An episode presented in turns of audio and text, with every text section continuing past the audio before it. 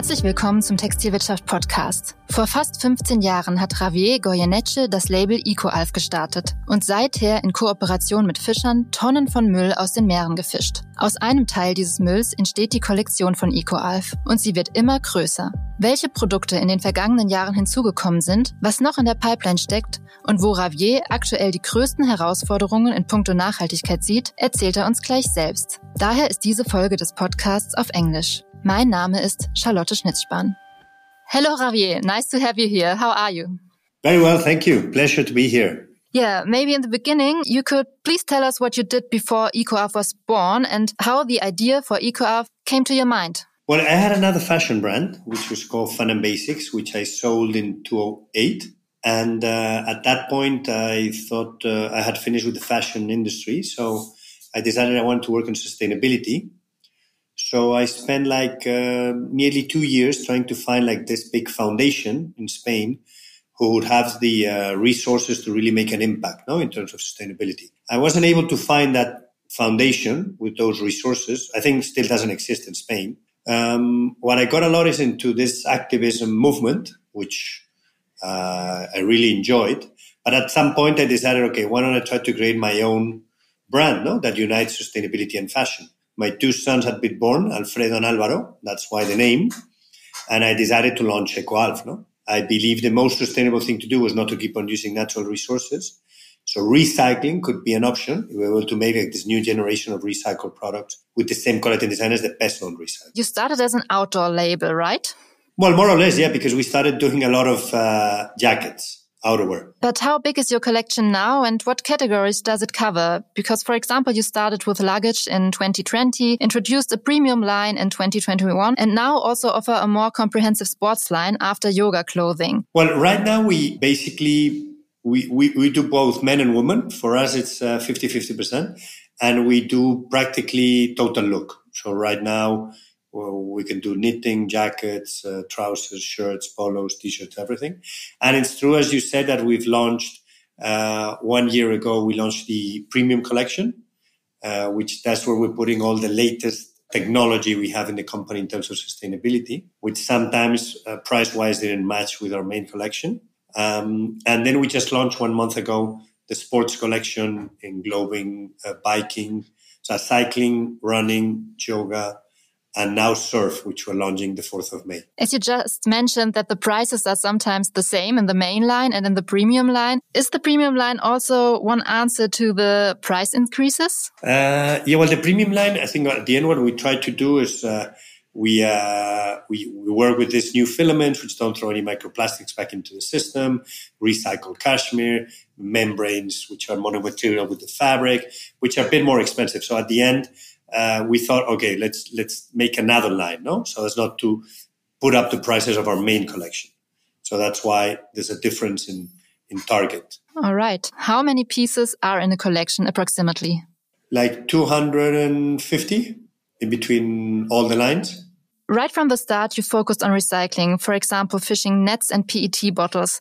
The latter, in particular, um, has now been the subject of criticism for some time because you are transferring a product from one cycle to another. What do you say to that? Uh, well, basically, what we do, as, as, I said before, we try to not use any more natural resources. No, so at the end of the day, we call it more than recycling, sometimes upcycling. No, we get something with very little value, like a post-consumer plastic bottle or a discarded fishing net or um, discarded cotton.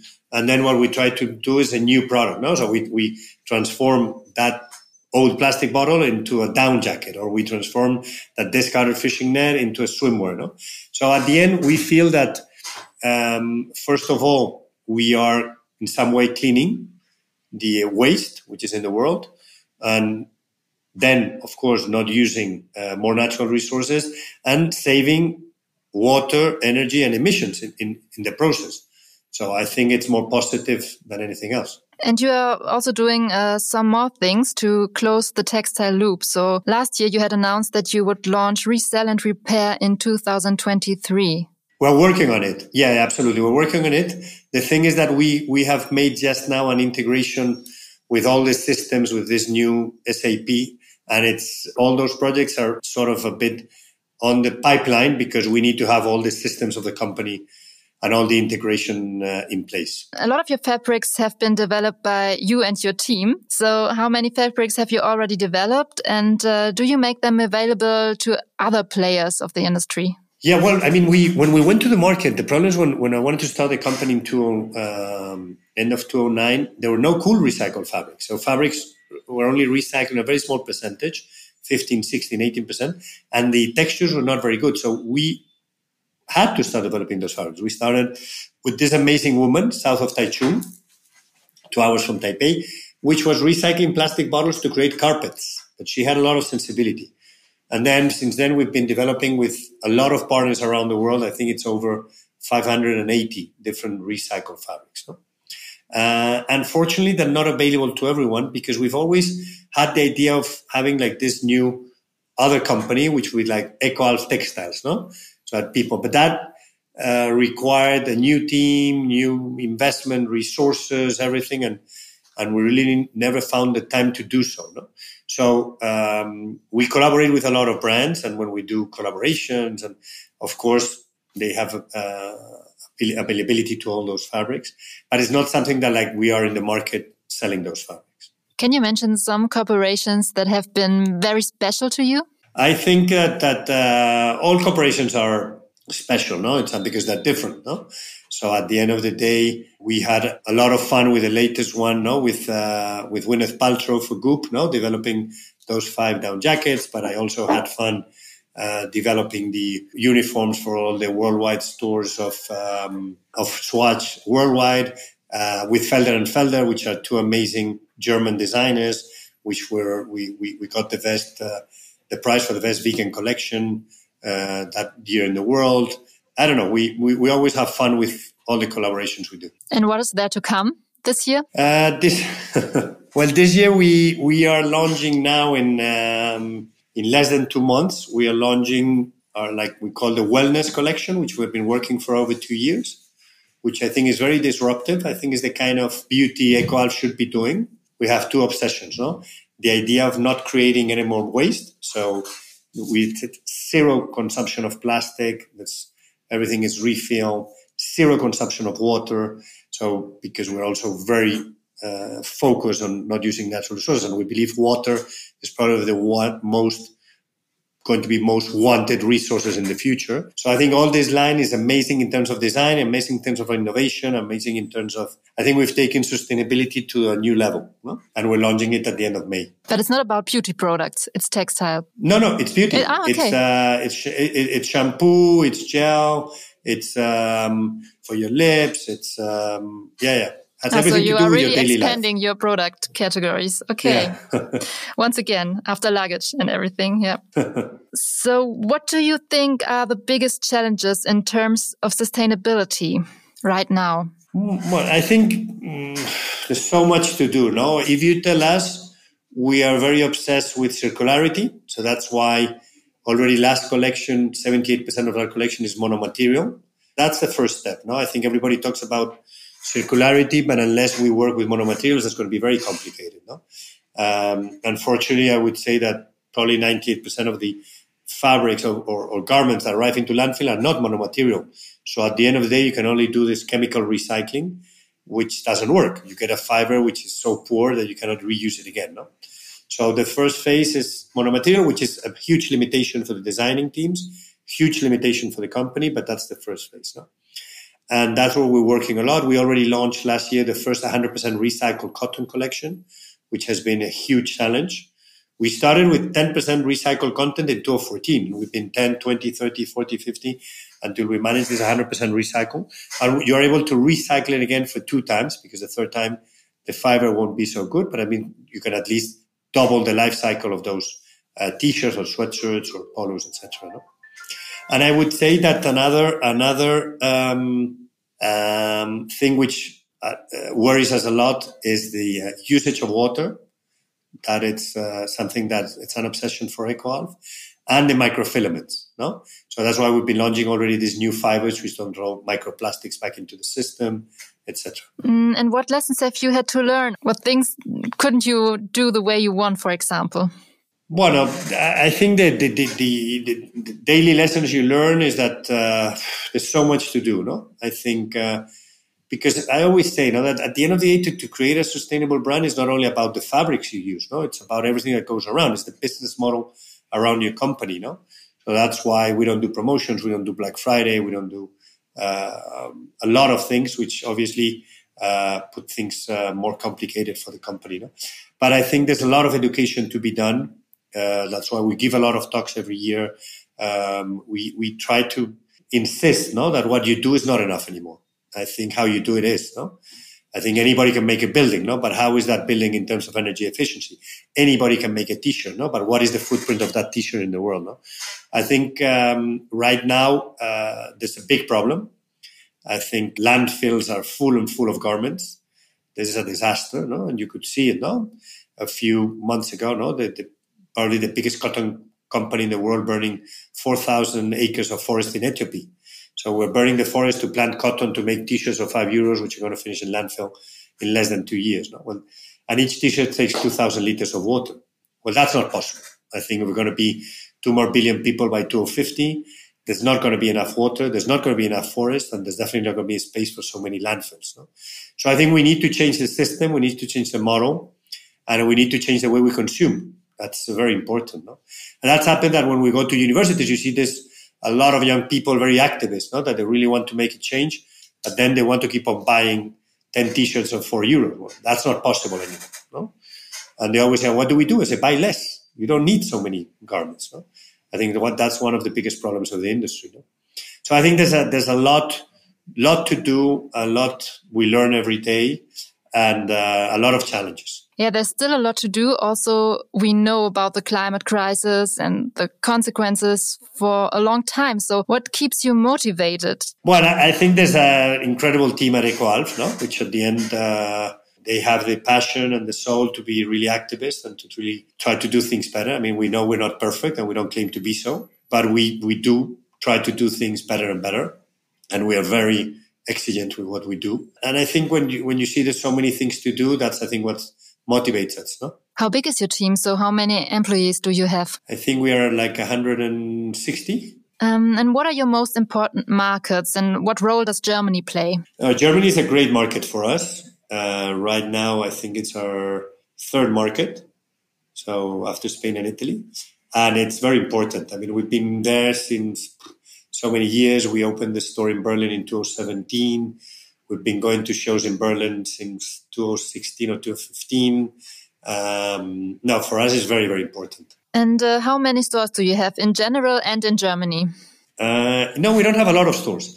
I mean, 65 of our business is wholesale. So we have like 1,600 doors in, in Europe. And shops, we have 10, no? We have in Madrid, in Barcelona, in Berlin, in Tokyo, in Paris, in Milan. Uh, yeah, we have 10. We open one or two per year. And what is important to you regarding store design? Well, each of our stores are different. Uh, so th- it's also a big challenge for us. We don't have like this franchise concept where they're all the same. So if you see our store in Berlin is diff- completely different from the one we just opened in Madrid or from the one we did in, in Milan or from, so it's, it's a challenge for us. No, the la- latest one, um, the two latest one we've done are completely different. Both of them are net zero emissions, both stores but one is being made by uh, recycling 3.3 tons of plastic. It's all with digital printing. Uh, we did it in 25 days with the robots working. Uh, it's unbelievable. No? It's like a glacier breaking in half to show, and it's, uh, it's, it's it, was a very fun project to do. So um, the, the ones we'll do this year will have another thematic. The one we opened in Milan two months ago, it's, uh, it's in honor of all the fishermen we work with which we work with nearly 5,000 fishermen, which collect waste every morning from the ocean. And it's in honor for them. So it's full of big portraits of the fishermen from Italy, from Greece, from Spain, from France, etc. Well, so you just mentioned that uh, wholesale is 65% of your turnover. How many points of sale do you have also worldwide and in Germany? Well, in wholesale, we have like uh, around, say, 1,600 doors in Europe. Of those in Germany, there will probably be nearly 300. And in which markets do you see the greatest potential? Well, we believe a lot in the potential of Germany. I think the brand still uh, is very young in Germany. We still need a lot of awareness. We still have to, a lot to do.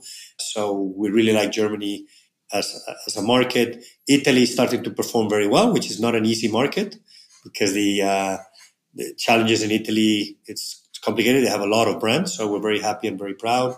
We're starting to push a lot now France. And I think we, at the end of the year, we'll be moving to the US. We'll start. That's why our next store will probably be open in LA because we are, we are starting from that coast. Okay. Looking forward to see pictures of that store then. Yeah. So as sustainability is a big topic also for retailers, are you seeing increased interest from wholesale? Yeah, absolutely. I think since when we started to now, there's a big change, no? But at the end of the day, I always say the same thing, no, that sustainability is not enough, no? So also retailers, they want you to have a top product, amazing in fitting, quality, uh, design, everything, no? So I think sustainability, obviously, uh, it's starting to get more and more important, but it also has to fulfill all the uh, needs of the customers. And how do you communicate your efforts to retail partners and customers? That's a big challenge. In our stores, it's easier because we we show you know, our customers how do we recycle the cotton or the wool or the fishing nets. Uh, we are we have our, our staff much better trained, etc. Now, when you go to to a store which doesn't belong to you with wholesalers, then it's not so easy, no, to explain all the product and storytelling of that product behind. It's it's a much bigger challenge. Okay, and what do you do? Do you train staff? We try to train as much as possible. Uh, this, well, our staff is completely, it's all the time being trained. And we try to, to go to the stores of our wholesalers and train their staff and explain them. We give talks, we send information, we send a lot of documents. Um, we, we train a lot of our agents and distributors.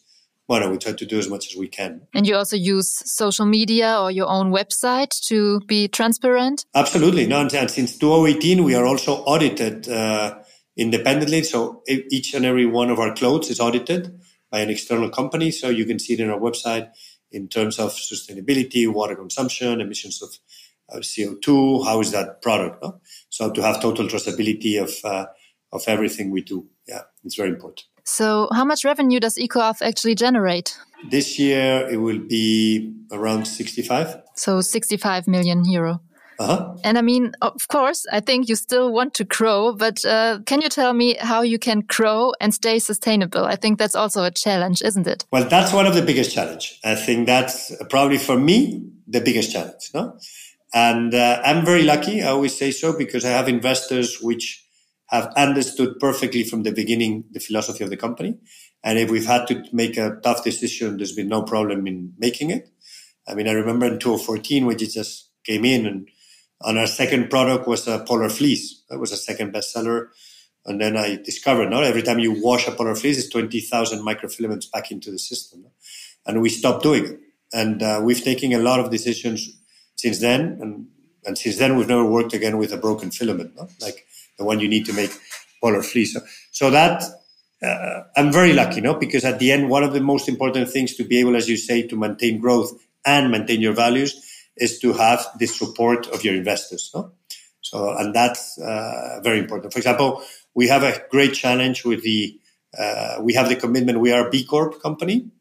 We were just named one of the 5% best B Corps in the world a few months ago. We have the commitment to be net zero emissions by 2030. And, uh, for example, we are not very good in online. So it's only 12% of our sales. But right now, with that 12% of our sales, we're doing more of the more than 55% of the carbon emissions we generate.